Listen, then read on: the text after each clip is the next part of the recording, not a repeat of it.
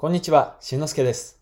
このラジオでは、やりたいを形にするために、ちょっと役立つ情報や、あなたの未来が少し明るくなる話をお届けします。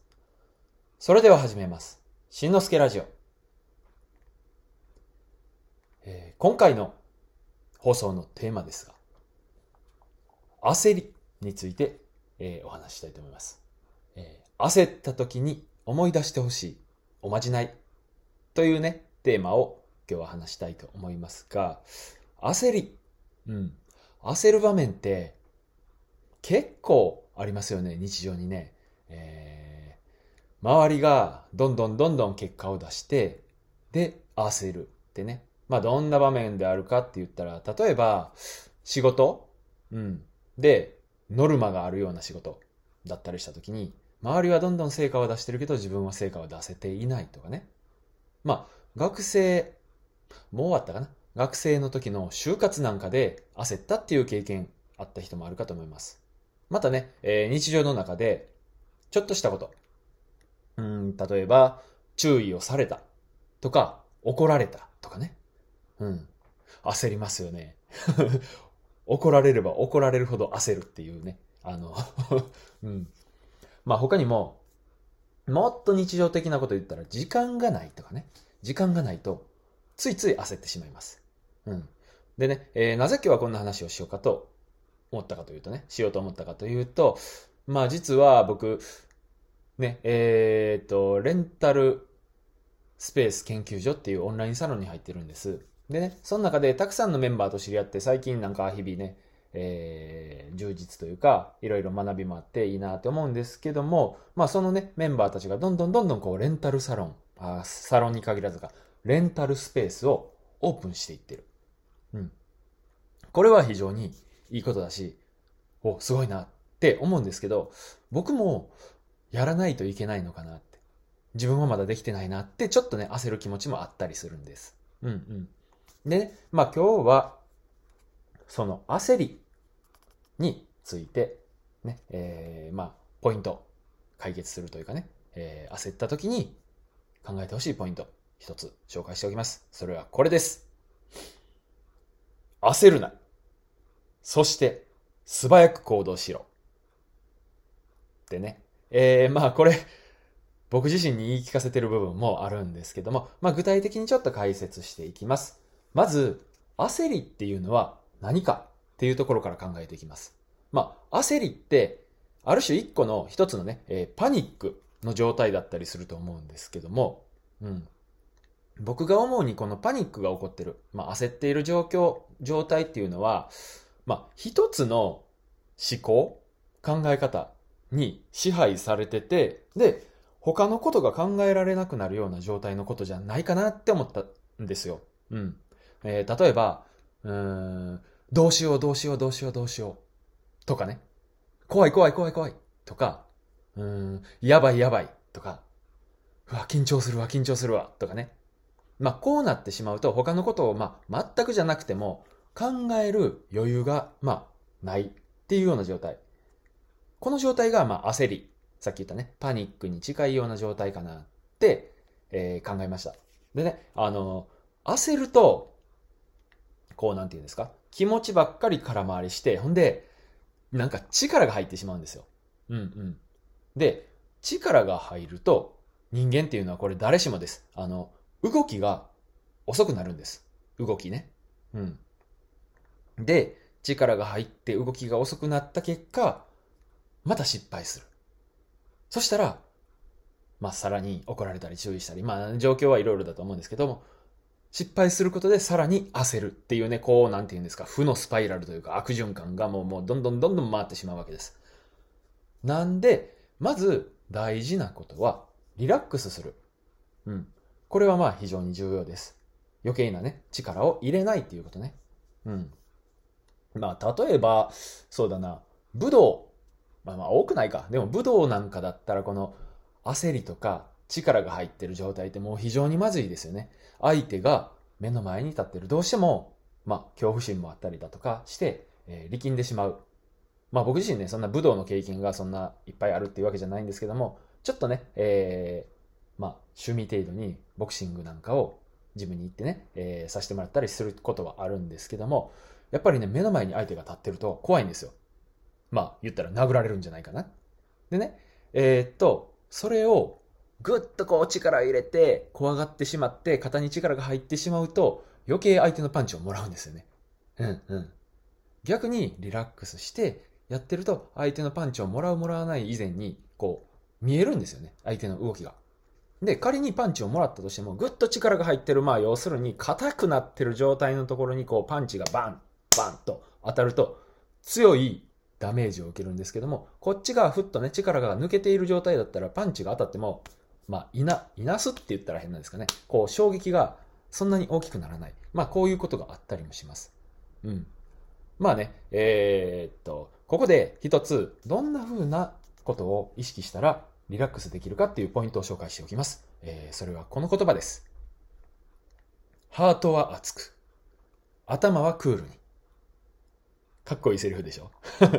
もう一回言いますね。ハートは熱く、頭はクールに。これって聞いたことありますかね？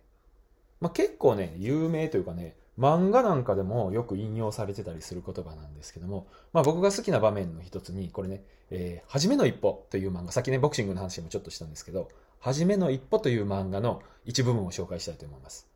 えー、はじめの一歩、一歩というのが主人公なんですけども、一歩が対戦する、対戦したね、相手の中に、沢村というね、ちょっと汚いボクシング、反則まがいのボクシングをするという相手がいて、で、そのことに、まあ、怒った一歩は、興奮してしまうんですね。うん。で、どれだけ興奮していったかというと、相手のパンチが、相手にね、パンチをもらったことすら気づかないほど、まあ相手がそれだけ強かったっていう話なんですけど、で、そういう状態になったら、一歩は、どうしようどうしようってさっき言ったね。うん。っていう、まあ、ある種パニックになるんです。で、そこで、えー、まあ、一歩のトレーナー、メイトレーナーでもある、さらにね、えー、師匠でもある、えー、鴨川の、あ、鴨川のじゃない、鴨川会長が、こういうセリフを一歩に言ったんです。パニックになるな。拳は熱く。頭は冷ややか。基本じゃ。ってね。うん。まあ、さっきの、ハートは熱く、頭はクールに、に似たような、まあ、引用したようなね、セリフなんですけども、要するにこういうことなんですよね。えー、熱くなるのは気持ちだったりするところだけで、頭は常に冷静、クールじゃないといけないよっていう話ね。うん。で、この考え方っていうのは、まあ仕事やビジネスだけじゃなく、遊びとか、何においても共通する、まあ、感覚。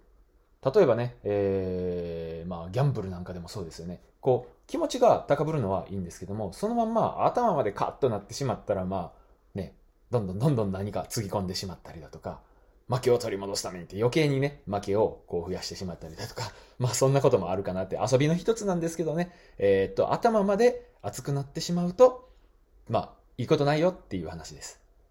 うん。でね、まあ、そんな言葉だけ聞いても、どうす、実際にそれ頭を冷やすことができるのかっていう話なんですけども、まあ、いい、いい方法があるんですよ。それはね、深呼吸です。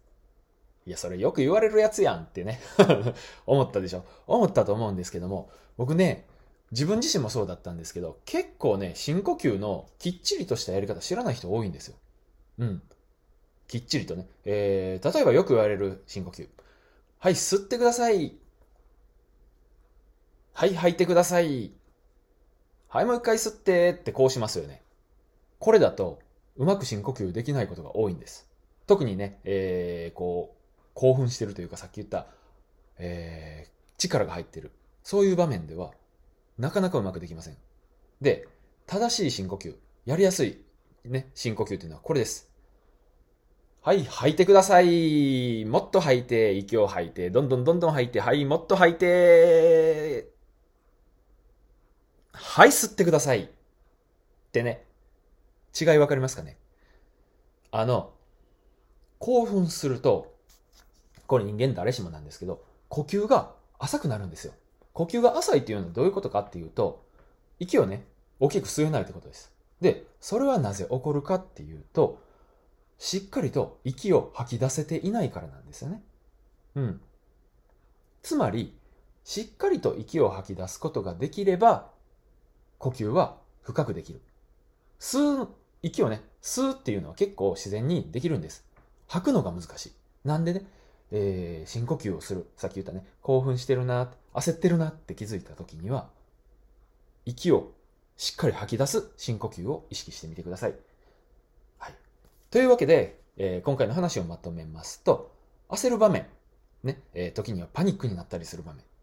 まあ、その時にね、すぐにっていうのは難しいかもしれないけども、自分で自分が焦ってるな、気づいてる、えー、パニックになりそうだな、気づいた時には、ハートは熱く、頭はクールに、ね、このおまじないのようなね、セリフを思い出してください。これはね、あなたに限ったことじゃなくて、あなたの周りにパニックになっている人がいた場面でも効果的です。うん。でね、えー、さっき言った、えー、深呼吸。これなんかも効果的ですね。しっかりと息を吐く深呼吸。そして最後に、冷静になった頭で、今できる最善の行動、素早く行動するっていうのを意識してみてください。そうすることで、今までね、えー、焦って失敗していた人でもいい結果に結びつけられるかもしれません。ということで、えー、っとね、えー、今日の合わせて聞きたいですが、心が変われば行動が変わるの続き知ってるっていうような、えー、お話紹介しておきます。まあね、えー、心のね、こうなんて言うんですか、話を今日はしたんですけども、その心が変わったら行動が変わりますよ。よく聞く言葉ですね。心が変われば行動が変わる。うん。このお話をしています。はい。ということで今回の放送は、焦った時に思い出してほしいおまじないというテーマでお送りしましたが、いかがだったでしょうか？何か気づいたことや聞きたいことがある場合はお気軽にコメントください。それでは、今回も最後まで聞いていただきありがとうございました。次回の放送でもお会いしましょう。今日もあなたのやりたいが形になっていくよう応援しています。それじゃあまたね。バイバイ。